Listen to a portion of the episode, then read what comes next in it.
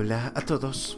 26 de diciembre y gracias a nuestro devocional Alimento para el Alma, hoy podrán escuchar Cantarnos Libera. Lectura sugerida Salmo capítulo 66 del verso 1 hasta el 9. Nos dice su verso 1, aclamad a Dios con alegría. Hay un dicho popular que dice así, quien canta, sus males espanta.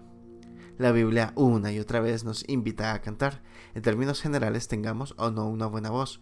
Nos gusta cantar Hoy en día se suele hablar de terapia musical. Pero no se trata de cualquier música y algunas canciones. Las enseñanzas de la Biblia en cuanto se refieren a contenidos y estilos musicales señalan los objetivos precisos para cantar y alabar a Dios.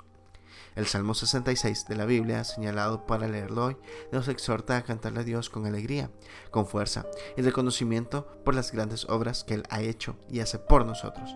Se trata de cantarle a Dios alabanzas espirituales, salmos e himnos de adoración por su grandeza y poder y porque solo Él es digno de alabar. A Satanás no le gusta que reconozcamos a Dios como Señor. Él quiere vernos siempre derrotados, frustrados y sin fuerza. Cuando cantamos con alegría, nuestra alma y espíritu se liberan de las opresiones del enemigo. Es una forma definida de batallar contra las huestes de la maldad que intentan controlar nuestros estados del alma y los estados de ánimo. Si estamos tristes, agobiados por las presiones del diario vivir, podemos alabar y adorar al Señor por medio del canto. Algo va a suceder. El Señor se mueve en medio de la alabanza. Si por alguna razón no podemos cantar, probemos de escuchar sus canciones que hablen de Dios y su poder, mientras hacemos las tareas en casa, cuando vamos al trabajo en nuestro coche o caminando. Aprovechemos a cultivar nuestro espíritu con canciones que hablen del amor del Señor.